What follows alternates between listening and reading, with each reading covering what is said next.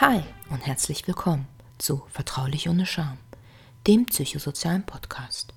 Hier findest du als Betroffener und auch Angehöriger sozialrechtliche Informationen, Denkanstöße und Orientierung in schwierigen Lebenslagen. Hallo, Sie haben jetzt gerade den Weg zur zweiten Folge gefunden, die ich zum Thema Psychosen angefertigt habe.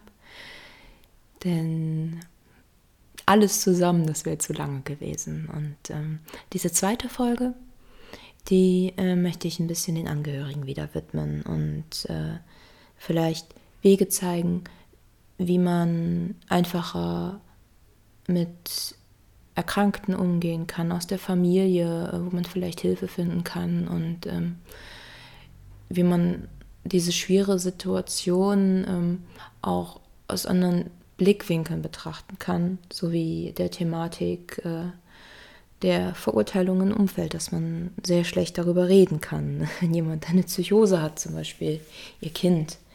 Also wie geht man damit um, wenn, wenn jemand Wahngedanken hat? Also das verunsichert einen ja sicherlich und verängstigt einen. Es, es führt zu Verwe äh, Verzweiflung, Wut, man ist hilflos. Und derjenige, der erkrankt ist, hat ja auch hauptsächlich irgendwann Angst und äh, je nachdem, in welcher Phase er sich befindet, kann er auch äh, depressive Symptome zeigen. Es ist einfach sehr, sehr schwer. Und bei diesen extrem schwierigen Situationen ist es immer wichtig, sich äh, Hilfe zu suchen und äh, versuchen, in, nicht gegeneinander zu arbeiten, sondern in einem Team. Vielleicht finden Sie auch ein paar Anregungen in meiner Folge, die ich zu Depressionen aufgenommen habe. Äh, sieben Tipps für Angehörige, Depressionen zu begegnen.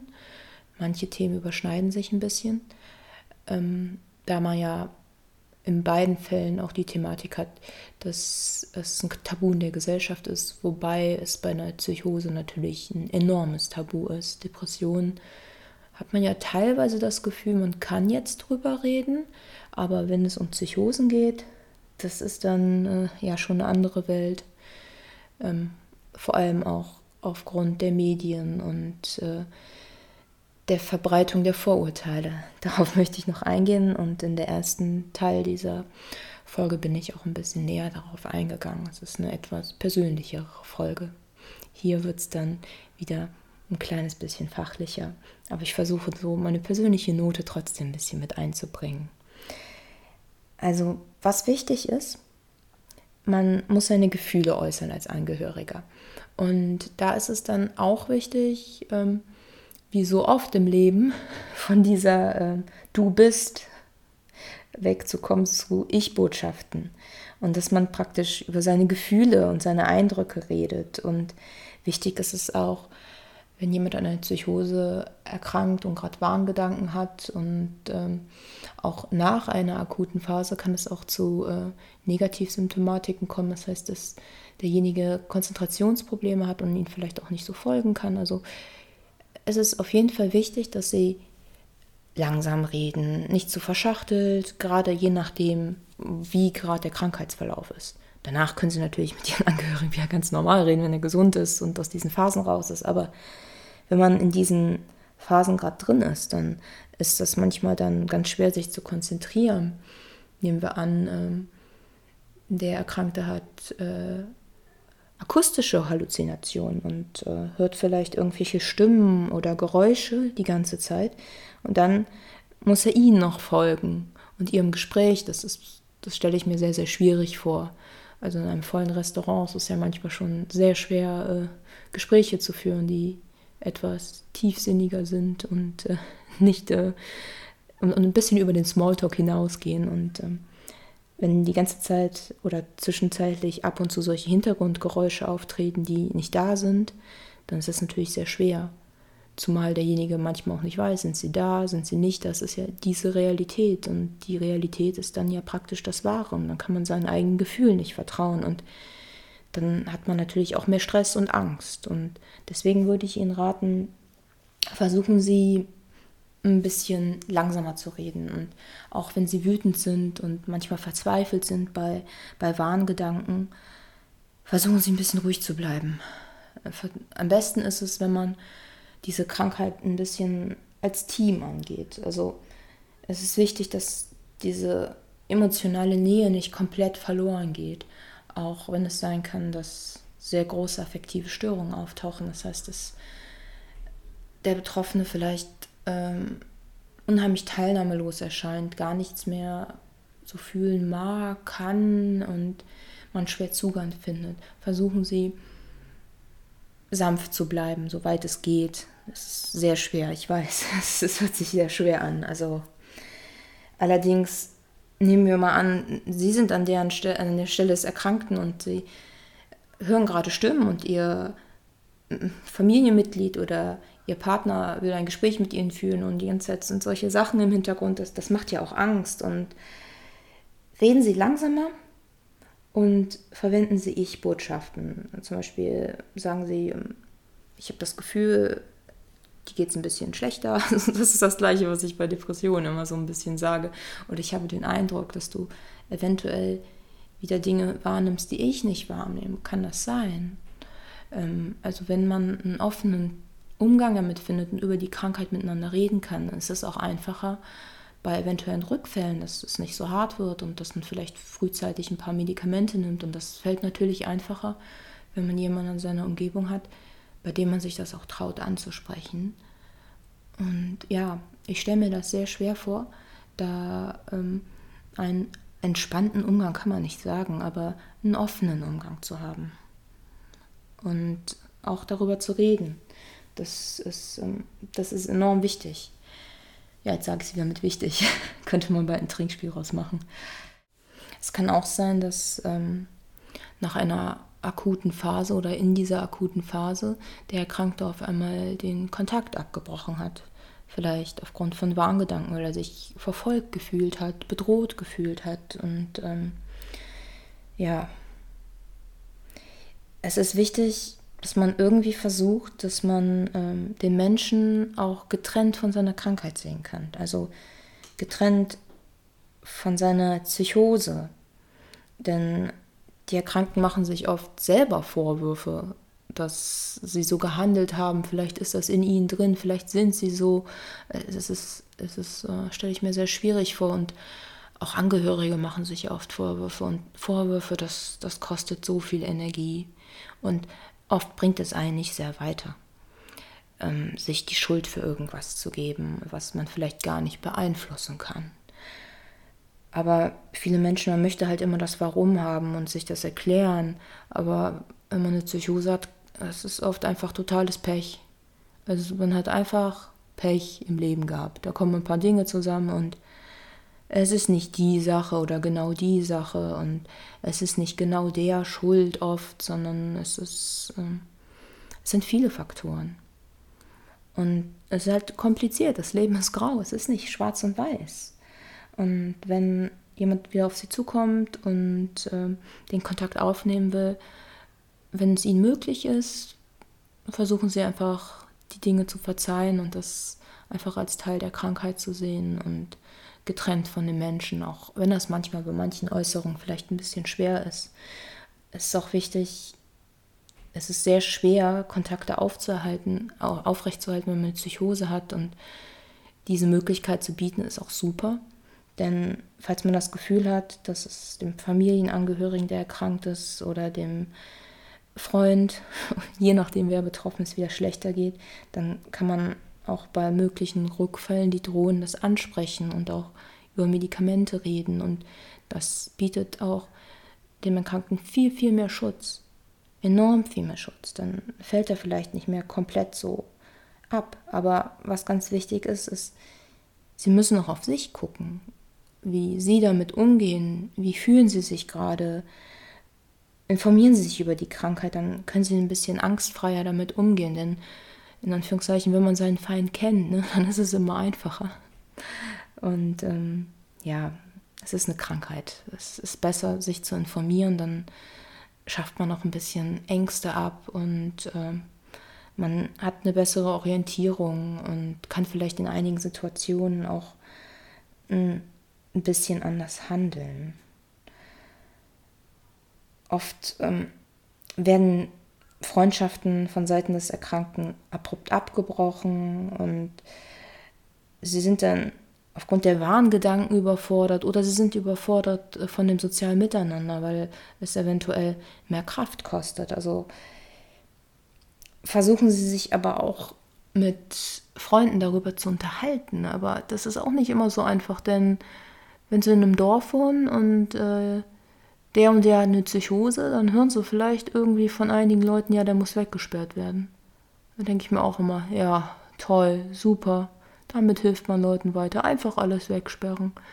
Auch wenn derjenige niemandem was tut. Die Leute haben irgendwie so Angst vor diesem Wort Psychose. Die denken immer gleich an irgendwelche Serienmörder oder sonst etwas, was in den Medien vertreten wird. Und äh, ja.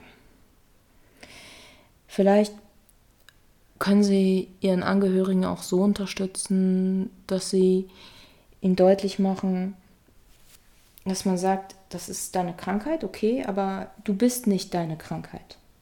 Du bist liebenswert und herzlich und du bist meine Frau oder mein Kind und du hast halt diese Psychose und das, das ist scheiße. Hast du dir aber nicht ausgesucht. Also diesen ehrlichen Umgang miteinander, das ist ja scheiße.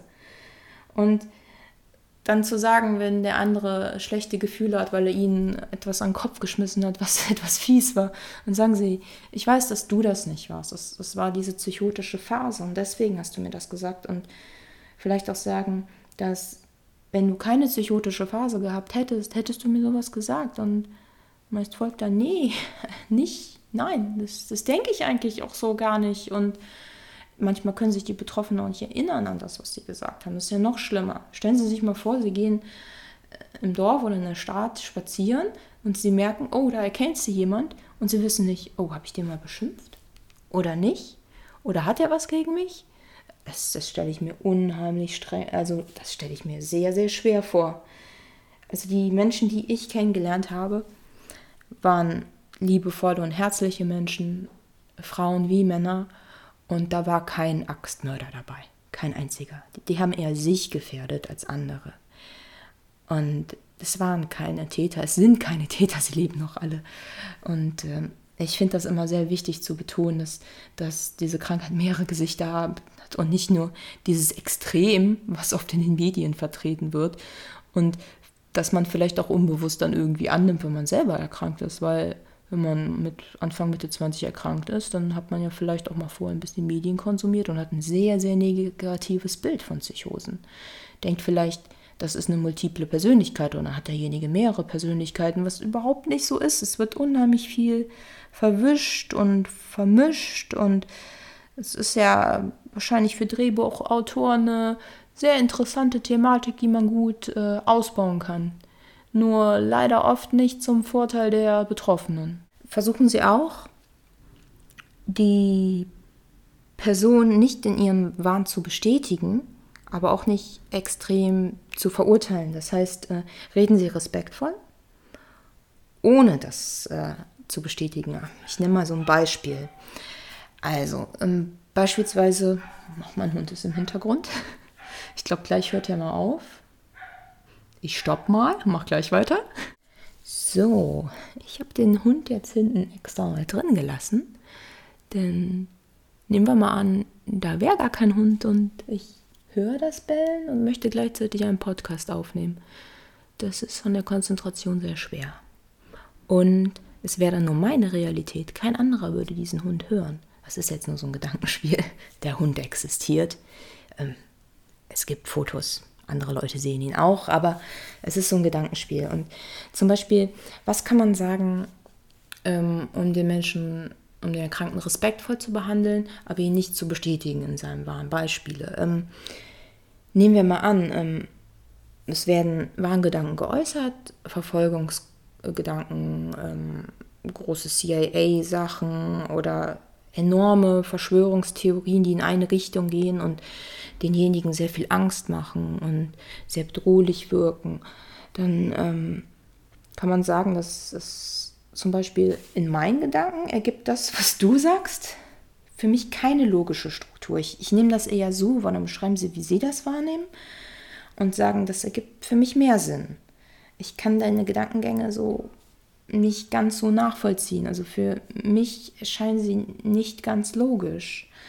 Das ist besser, als zu sagen, äh, du bist doch verrückt oder was für ein Schwachsinn oder du bist ein Verschwörungsdulli oder und dann äh, entzweien sie sich und dann, ähm, dann wird das noch viel, viel schwerer, wieder gesund zu werden und es wird auch für sie schwerer, denn man kann niemandem helfen, der von einem wegläuft und äh, sich vielleicht von ihm bedroht fühlt. Das ist ungünstig.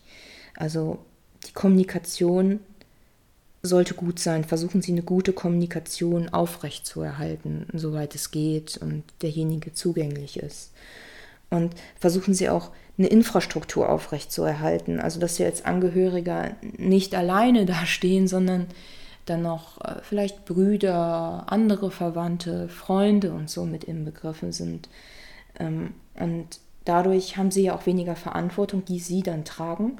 Und dann können sie auch befreiter über diese Wahnvorstellungen reden. Und äh, vielleicht versteht man so mehr den Erkrankten und er versteht einen auch so ein bisschen mehr.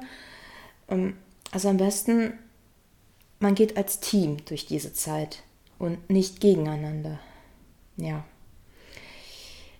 oft bei ganz, ganz akuten Phasen und einer aktuellen, äh, ähm, aktuellen Schub, einem aktuellen Warnschub, ist natürlich Reden oft nicht mehr möglich, weil der Zugang nicht da ist. Da muss man natürlich sich Hilfe suchen im ärztlichen Bereich. Äh, Medikamente müssen angewendet werden, um praktisch wieder auf diese Ebene zu kommen, dass man überhaupt reden kann. Denn derjenige muss ja auch zuhören können und das aufnehmen können. Und das ist in einem akuten Wahn ähm, nicht so möglich. Wichtig ist dieser Teamgedanke. Und aus Freunden, Ärzten, Nachbarn bleiben Sie in Kontakt mit der Klinik. Versuchen Sie mal so von draußen drauf zu gucken, mit wem könnte ich drüber reden. Das ist ein brisantes Thema, da muss man gucken. Auch mit dem Arbeitsplatz muss man gucken, ob man das wirklich da anspricht, je nachdem, wann man krank wird. Meist wird man ja im sehr jungen Alter krank und ist noch im Studium, in der Ausbildung, aber viele haben ja auch schon einen Job und sind schon dabei und bei kleineren Betrieben kann das dann sehr schwierig werden.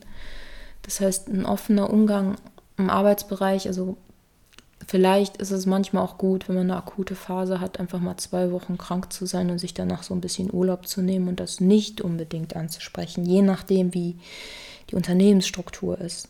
Auch wenn ich mir echt wünschen würde, dass, dass, dass man einfach offen darüber reden könnte. Das würde so viel einfach machen. Aber es ist schön, wenn man sich das wünscht. Aber im realen Leben führt das dann zu Nachteilen. Und da muss man sich ein bisschen überlegen, wie sieht denn die Unternehmensstruktur aus? Sind sie liberal? Können die auf mich zukommen wegen der Wiedereingliederung? Das ist ja bei Depressionen oft schon sehr schwierig, dass man manchmal beschnitten wird oder das zu Mobbing führen kann, weil das Unternehmen vielleicht Angst hat, dass man zu viele Krankheitstage hat. Und ja, das kann man wenigstens Burnout nennen. Das, das klingt dann leistungsbezogen. Ne? Okay, Burnout und Depression unterscheiden sich auch noch, aber mir scheint es oft, dass das irgendwie ein leichterer Umgang dann ist für den Arbeitgeber. Nennen wir es Burnout und nicht Depression. Und dann hat das ja was mit Leistung zu tun und dann ist es wieder in Ordnung. Ah, ja, ich, ich reg mich wieder ein bisschen auf, ich muss mal runterkommen. Ja, das Vernetzen. Selbsthilfegruppen sind toll. Oder auch, ähm, falls Sie wirklich Angst haben, das mit anderen Menschen direkt zu äußern, gehen Sie mal ins Internet. Da sind Foren. Sie können sich mit Menschen austauschen. Holen Sie sich in Beratungsstellen Informationen. Da geht das auch anonym in großen Teilen. Und ja, und das Wichtigste ist auch, machen Sie sich nicht fertig, äh, machen Sie sich keine Vorwürfe, Sie sind nicht schuld. Früher in den 70ern äh, war das oft so, dass äh, man immer nach einer Ursache gesucht hat. Natürlich, man sucht nach einer Ursache, aber so eine extrem genaue Ursache ist halt sehr weit gefächert. Ne? Man hat dann oft äh, nur den Müttern die Schuld gegeben oder nur den Erbanlagen und es ist, es ist nicht so, es ist, es ist multifaktionell und es hat mehrere Einflüsse und man kann eine super Kindheit haben und alles ist supi und auf einmal hat man einfach Pech. Vielleicht ein, ein Stresserlebnis, ein kleiner Unfall, etwas, was einen ein bisschen überfordert, vielleicht auch ein Cannabiskonsum. Manche Menschen reagieren da leider sehr empfindlich drauf und dann äh, kann man an eine Psychose erkranken. Und das hat aber auch sehr, sehr viel mit Pech zu tun. Manche können sich die, ich sag mal, das Hirn wegkiffen und haben keine Psychose und andere, ja, ganz minimale Mengen und dann haben Pech gehabt. Und das ist, äh, das ist unfair. Natürlich ist das unfair, aber das bringt ja einen ja auch nicht weiter, wenn man die ganze Zeit sagt, das ist unfair. Jetzt sagen sie, ja toll, die Frau redet hier, ne? ruhig reden. Und ja, klar, wie soll ich denn das umsetzen? Ne? Ich habe Angst um meinen Erkrankten, also mein Kind meist, meistens ist das Kind, manchmal auch der Partner. Und dann soll ich hier ruhig bleiben mit Ich-Botschaften und äh, gucken, wegen Gefühlen, ich, ich funktioniere eigentlich nur noch und versuche das irgendwie hinzukriegen. Und das ist auch irgendwie das Einzige, was ich gerade so kann. Und ja, ich könnte laut losschreien. Und ja, die außenstehenden Leuten, die, ja, wenn du emotionalen Abstand hast, kannst du es natürlich anders betrachten. Da haben sie vollkommen recht. Wenn man von draußen drauf guckt, dann sieht man manchmal noch Ressourcen, die sie haben oder Verbindungen, die man aufbauen könnte, die, die vielleicht doch irgendwie helfen können. Und wenn man jemanden liebt, dann sorgt man sich, ja. Und dann wird das Denken natürlich sehr schwer. Und äh, als Vater, zum Beispiel nehmen wir mal an, ein junger Vater erkrankt und er hat zwei Kinder und eine Frau. Da kommen ja nicht nur die Psychose und die Warngedanken und die Angst um den Erkrankten dazu, sondern auch Existenzängste. Da sind zwei Kinder, wie die Frau zum Beispiel, die Ehefrau, wie bekomme ich die jetzt groß, jetzt muss ich gucken wegen dem Einkommen, ähm, wie kann ich meinen Partner unterstützen, wie sehe ich, ob er rückfällig wird und das ist eine richtig harte, schwere Sache. Das ist alleine, vielleicht ist es machbar, aber es ist, aus meines Erachtens ist es echt schwierig, ganz alleine. Es ist tausendmal besser, sich Hilfe zu holen, denn irgendwann brechen sie zusammen und wenn sie dann krank sind, dann dann können sie auch ihrem Partner oder ihrem Kind, egal jetzt wer erkrankt ist, dem sie gerade helfen wollen, die können sie dann nicht mehr helfen. Sie müssen trotzdem auf sich gucken, auch wenn sie jetzt denken, ja toll, die Frau redet, aber wie soll ich denn auf mich gucken? Es geht gerade nicht. Man muss sich irgendwelche Räume schaffen, denn gucken Sie mal auf sich, wie stehe ich gerade? Kippe ich vielleicht gerade um? Deswegen ähm, Kommunikation, Reden und dieser Teamgedanke, das anders anzugehen, ist so wichtig versuchen sie auch ähm, Routine und Struktur zu erhalten, denn es ist oft ein Problem, dass Menschen, die gerade an einer Psychose erkranken oder auch vielleicht einen chronischen Verlauf haben, Probleme mit Regelmäßigkeiten haben. Das heißt, sie haben einen verminderten Appetit oder können Essenszeiten nicht so einhalten oder das Einkaufen nicht organisieren oder vielleicht ein bisschen mehr auch bei Arztbesuchen mehr mit drauf gucken, ob derjenige das jetzt auch gerade noch schafft, je nachdem, in welcher Phase er ist. Und auch über Schlafen zu sprechen. Schlafen ist ein ganz großes Problem. Und das führt dann ja auch wieder zu Stress. Und vielleicht fragen, was äh, erfordert mehr, viel mehr Kraft für dich, zum Beispiel mehr Haushalt und was kannst du gerade nicht leisten, weil das andere dann zu kurz kommt. Also deswegen sage ich Kommunikation, Team, offen sein und vor allen Dingen, sie müssen geduldig sein, denn Psychosen sind oft etwas langwieriger als so ein Schnupfen. Das ist nicht in zwei Tagen vorbei. Also so wahnhafte Gedanken oder akute Phasen lassen sich mit Medikamenten in, in, ein paar Wochen immer ganz gut unter Kontrolle kriegen. Aber es ist ja nicht nur der akute Moment, es, sind ja auch Nebenwirkungen von Medikamenten oder ein Drittel hat auch, äh, kommt auch nicht mehr so richtig ins Leben zurück. Und, aber zwei Drittel können meist die Strukturen ein bisschen aufrechterhalten und so in ihrem Leben bleiben. Da muss man aber auch ein bisschen Hilfe haben. Also einfach zu den Momenten Hilfe. Und wenn eine Psychose gut behandelt und ausgeheilt ist, dann äh, und man zu dem ein Drittel gehört, der das ganz gut verkraftet, dann kann man auch wieder zurück ins Leben gehen und da sehr viel Hoffnung reinwerfen. Das ist, das ist keine, keine Sache, die dann ewig auf eingestempelt ist und man ist ewig abgestempelt. Bei manchen ist es schon chronisch, dann haben sie Pech, aber es gibt auch welche, wenn es gut behandelt wird, wenn man darüber reden kann, wenn das Umfeld stimmt, wenn man integriert ist, dass man ähm, diese Phasen gut überwinden kann und danach auch in seinem Leben wieder Freude findet und arbeiten kann und im Leben bleibt und dann nicht über diese Krankheit definiert wird, sondern als Mensch. Und das ist auch immer ganz wichtig, das ein bisschen getrennt zu sehen.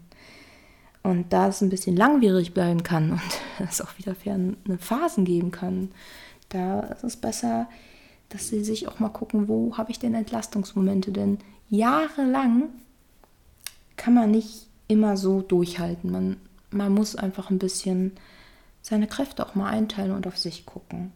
Also finden Sie Wege, wie Sie demjenigen helfen können, aber gleichzeitig auch Kraft für sich haben. Das heißt, Sie müssen ja vielleicht nicht die Einkäufe immer für den Angehörigen machen. Vielleicht macht das ja ein Nachbar. Versuchen Sie ein bisschen mehr die Aufgaben aufzuteilen. Das, das wäre ganz gut. Oder vielleicht können Sie auch eine Putzhilfe engagieren und müssen das nicht auch noch selber machen. Also dieser Teamgedanke, der ermöglicht einfach unheimlich viel. Und darin ist man auch freier. Also freier im Handeln, wenn man mehr Kraft hat. Und wenn man nicht gegeneinander arbeitet, ist es auch einfacher. Natürlich können sie das nicht alleine bestimmen. Es ist immer ein Geben und Nehmen und äh, die Kommunikation mit dem Erkrankten ist unheimlich wichtig. Ein ganz, ganz großes Problem, was ich leider immer sehe, das habe ich an der letzten Folge auch angesprochen, aber das möchte ich hier nochmal ein bisschen näher ansprechen, ist das Vorurteil Psychosen gegenüber in unserer Gesellschaft. Also Menschen, die an Psychosen erkrankt sind. Die, die verhindern nämlich oft, dass sie dann den Nachbarn fragen, ob der einkaufen geht. Denn das darf ja niemand wissen. Hinterher, erstens, vielleicht geben, haben sie Angst, dass alle Leute ihnen die Schuld geben. Sie sind schlechte Eltern, deswegen hat er das oder sonst irgendwas. Versuchen sich davon freizumachen. Und äh, Hilfe einzufordern, ist halt schwer, ähm, wenn es so negativ dargestellt wird und das führt zu Isolierung. Und wenn sie isoliert sind und ganz alleine mit dem Problem, dann ist es richtig kacke. Aber in den Medien, wie gesagt, ich, ich habe nur mitbekommen, dass immer irgendwelche Axtmörder oder ab und zu Berichte sind, der und derjenige hat das und das verbrochen und jemand wehgetan und der war psychotisch. Ähm, also es sind eher Täter in der Gesellschaft. Dabei ist es meines Erachtens sind sie eher öfters Opfer. Also meistens verletzen sie sich selber oder schränken sich selber ein, sind, haben Angst und sind verunsichert. Das ist wirklich sehr selten, dass ähm, jemand zum Täter wird. Ähm, ja, aber mit, diesen, mit dieser negativen Berichterstattung ist das natürlich der erste Gedanke, auf den man kommt wenn man mit dem Thema nichts zu tun hat. Und wenn sie vorher mit dem Thema nichts zu tun hatten und ihr Angehöriger wird krank, haben sie das ja auch unbewusst die ganzen Jahre konsumiert, dieses Bild. Und es ist dann irgendwie unterbewusst in ihnen drin. Und es ist wichtig, sich zu informieren. Das meine ich halt, dass man diese, dieses negative Bild los wird, das oft vermittelt wird und auch die Chancen sieht und ähm, schon eine Realitätswahrnehmung hat, dass es gefährlich sein kann, auf jeden Fall. Ich habe ja in der letzten Folge auch schon erwähnt, dass ich äh, in den ersten zehn Jahren zehn Prozent der Erkrankten das Leben nehmen. Und das zeigt ja auch, wie hart diese Krankheit ist und wie schwer diese Krankheit ist. Und das kann ja auch Angst machen. Also mir würde das Angst machen, wenn mein Angehöriger erkrankt und ich habe diese Zahl im Kopf, da wäre ich schon ein bisschen vorsichtiger. Allerdings kann man mit Informationen, die man hat, anders dann umgehen, vielleicht Informationen anders filtern. Aber man ist natürlich dann emotional ganz anders beteiligt. Und der Erkrankte hat ja auch selber diese Medien konsumiert und dadurch äh, hat er wahrscheinlich auch dieses negative Selbstbild. Und es ist, es ist von Vorteil daran zu arbeiten. Also reden Sie, versuchen Sie ohne Scham zu reden. Diese Scham, die kostet Ihnen ja noch mehr Kraft. Sie können auch einfach mal die Telefonseelsorge anrufen oder sich an den sozialpsychiatrischen Dienst wenden. Das können Sie auch als Angehöriger. Das müssen, da müssen Sie nicht der Erkrankte sein und auch nicht mit dem Erkrankten hingehen. Das, das ist möglich. Es gibt auch ähm, so Psychoseseminare, die nennt man Trialog, den gibt es öfters in großen Städten. Ich weiß jetzt nur von Hamburg und Berlin. Und dort treffen sich Erkrankte, Angehörige und Mediziner und die reden darüber. Wir reden über Psychosen, die haben einen Austausch, was ist möglich, was ist in Therapie möglich, wie geht es dir damit, wie geht es dir damit, ähm, wie hat sich das in den letzten Jahren entwickelt und ich finde das ganz toll, dass äh, da auch äh, Therapieansätze besprochen werden. Und das meine ich halt mit, das ist ein Team. Da geht man hin, man kann auch als Angehöriger alleine dahin gehen und einfach mal mit Menschen frei darüber reden. Und das wird ihnen viel Kraft geben. Denn diese Scham, die nimmt ihnen so viel Kraft. Und ganz ehrlich, die Kraft können sie wirklich woanders gebrauchen gerade. Und zwar überall. Und jetzt ähm, ein Thema, das dann leider sehr unangenehm ist. Was machen sie denn, ähm, wenn der Krankte sagt, nee, ich habe keine Psychose, mir geht's super, ihr seht das alles falsch. Das ist jetzt nur so ein Beispielsatz. Ich weiß jetzt nicht, wie äh, es wie es formulieren sollte, wenn die Krankheitseinsicht bei so einem akuten Fall gerade fehlt, so einem akuten Schub, dann würde ich Ihnen empfehlen, äh, holen Sie sich vielleicht mal Feedback von Ihrem Umfeld. Vielleicht sind Sie sehr sensibel geworden. Deswegen reden Sie mit anderen Leuten.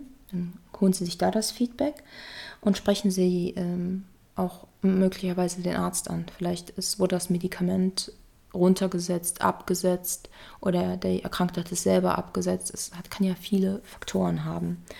Äh, um da frühzeitig Hilfe zu finden, damit nicht eine Einweisung notwendig ist beispielsweise. Denn so eine Einweisung in die Psychiatrie wegen Eigen- oder Fremdgefährdung ähm, sollte man verhindern, denn das ist für keinen schön, das ist für alle grausam, das ist ein harter Schritt und der kostet den Beteiligten viel Kraft, allen Beteiligten, den Erkrankten, den Angehörigen, eventuell den Polizisten, den Pflegern. Ähm, das ist ja praktisch ein enormer Griff, ein enormer Eingriff in die Freiheit des Erkrankten und äh, diese Einweisung ist auch für Sie als Angehöriger sehr hart. Niemand möchte sein Kind einweisen beispielsweise und da entsteht Wut, Streit, extreme Gefühle, die sind oft damit verbunden und äh, eventuell sagt der, derjenige einem Dinge, von denen man denkt, oh mein Gott, denn er fühlt sich auch bedroht und hat Angst und boah, das, das kann richtig übel werden. Es ist eine harte Situation für alle. Aber der Erkrankte wird Ihnen bestimmt in zwei Monaten danken, wenn er diese Wahnvorstellung nicht mehr hat und sich nichts angetan hat oder eventuell irgendjemand anderen. Also in dieser erkrankten Phase ist es manchmal notwendig, so zu handeln und jemanden ja, seine Freiheit zu nehmen und seine Unversehrtheit. Also eigentlich steht das ja im Grundgesetz, dass man das behalten darf, aber wenn man sich selber was antun würde oder andere gefährdet, ist das leider manchmal notwendig und das, das kann wirklich passieren. Und das sollten Sie nicht unterschätzen, dass es auch für Sie sehr belastend ist. Nehmen Sie Ihre Gefühle wahr, nehmen Sie Ihre Angst wahr und reden Sie danach auch mit jemandem. Denn das führt zu schlaflosen Nächten und kann Sie dann auch krank machen. Für so eine Einweisung braucht man einen gerichtlichen Beschluss. Das heißt, äh, da wird ein Richter involviert, der Erkrankte wird gegen seinen Willen behandelt. Ein Gutachter steht noch dazwischen, der danach entscheidet meist der Richter. Der Richter ist ja kein Psychiater oder Arzt. Der sieht dann auf äh, den Gutachter und äh, die Äußerungen der Fachärzte. Und ja, oft kommt es dann leider dazu, dass der Erkrankte gegen seinen Willen abgeholt wird. Und das ist natürlich auch traumatisch, wenn da jemand reinkommt und sagt, ja, Sie müssen jetzt mit und das ist ja nicht immer so, dass sich derjenige dann nicht wehrt, weil nehmen Sie mal an, da kommt jemand rein und will Sie mitnehmen, aber in Ihrer Wahrheit oder in Ihrer Welt ist, sind Sie eigentlich völlig in Ordnung und die anderen spinnen und natürlich wehren Sie sich dann. Und wenn dann Polizisten auf Sie äh, springen, versuchen Sie festzuhalten und Ihnen vielleicht irgendwas gespritzt wird und Sie mitgenommen wird, das ist auch für die Polizisten nicht schön. Also es ist auch wichtig, dass äh, die vorher informiert sind, dass die um die Situation auch wissen, was gerade passiert. Und wenn Gewalt droht, oder nehmen wir mal an, ihr Kind ist äh, vor ihnen und hat ein Messer und droht sich was anzutun in seinen Gedanken, also droht sich was anzutun und sie haben Angst. Manchmal bleibt ihnen nichts anderes übrig, als die Polizei zu rufen. Wenn sie vielleicht da jetzt auch nicht hin können. Und ähm, den Erkrankten schützen müssen. Und wenn sie die Polizei rufen, dann müssen sie natürlich äußern sie, was los ist. Allerdings, vielleicht haben sie Angehörige und Kontakt mit Psychosen gehabt, aber vielleicht auch eher negative bei der Arbeit. Und ich glaube auch nicht, dass ein Polizist Spaß daran hat, äh, Menschen gegen seinen Willen festzuhalten und mitzunehmen. Die leiden auch darunter. Die wollen ja eigentlich den Menschen helfen. Und auch wenn die dann in dieser Situation sind und dann sehen sie die Familie und die ist verzweifelt, heult und mit Recht, das sind unheimlich große Gefühle. Und derjenige, der vielleicht Angst hat und sich was antun möchte, und dann muss man handeln. Das ist auch für den Polizisten grausam. Also, puh. Es ist einfach echt eine ganz, ganz schlimme Situation. So, jetzt hatte ich äh, zwischen dieser Aufnahme und der letzten Aufnahme ein kleines bisschen Zeit, denn äh, die letzte Situation hat mich dann ein bisschen, das nimmt mich auch mal ein bisschen emotional mit, solche Themen, ähm, um einen ruhigeren Abschluss zu finden von dieser Podcast-Folge. Und zwar ähm, achten Sie auf sich selber natürlich die Tipps. Ähm, und gucken Sie auf sich selber, dass Sie sich selber nicht vergessen. Es ist schwer, wenn ein geliebter Mensch krank wird und es macht Angst. Es ist nicht einfach, dem zu begegnen. Aber wenn man sich informiert und offen kommunizieren kann, kann es wirklich sehr viel erleichtern. Ich habe auch noch mal kurz nachgeguckt ähm, zum Thema Trialog. Ähm, Oh, und da habe ich gemerkt, oh, es gibt doch noch viel, viel mehr, als ich so wusste. Ich werde Ihnen äh, die Internetseite verlinken, denn ähm, diese Trialog-Psychoseminare, die gibt es in allen Bundesländern und sie sind unheimlich weit verbreitet. Sie können Ihre Adresse eingeben, im Umkreis wird eins gesucht und die gibt es auch online und ich würde Ihnen das sehr empfehlen, dorthin zu gehen und sich auszutauschen. Ich halte das für ein richtig, richtig gutes Hilfsmittel und auch eine Möglichkeit, ähm, Angst zu verlieren und äh, sich zu stabilisieren, sich auszutauschen auch. Also die Links zu den Psychoseseminaren, nicht Psychoseminaren, Psychoseseminaren finden Sie bei mir unter www.vertraulichohnescham.de. Gerne können Sie auch als Angehöriger Kontakt zu mir aufnehmen. Dann gucken wir, wo Sie stehen, sehen nach Ihren Ressourcen, nach den Menschen um Sie herum. Vielleicht sind da Leute für Ihr Team. Vielleicht gibt es da Möglichkeiten, um mehr zu reden. Möglichkeiten, dass Sie auf sich gucken können, stabil sein, sein können, in Ihrer Kraft bleiben und für den Menschen, den Sie lieben, dann auch ähm, in Zukunft auch da sein zu können und Vielleicht kann ich Ihnen auch einiges an Angst nehmen. Das würde mich sehr freuen. Dann hoffe ich, die Folge hat Ihnen gefallen und Sie können einiges mitnehmen. Und vielleicht hören wir uns ja wieder.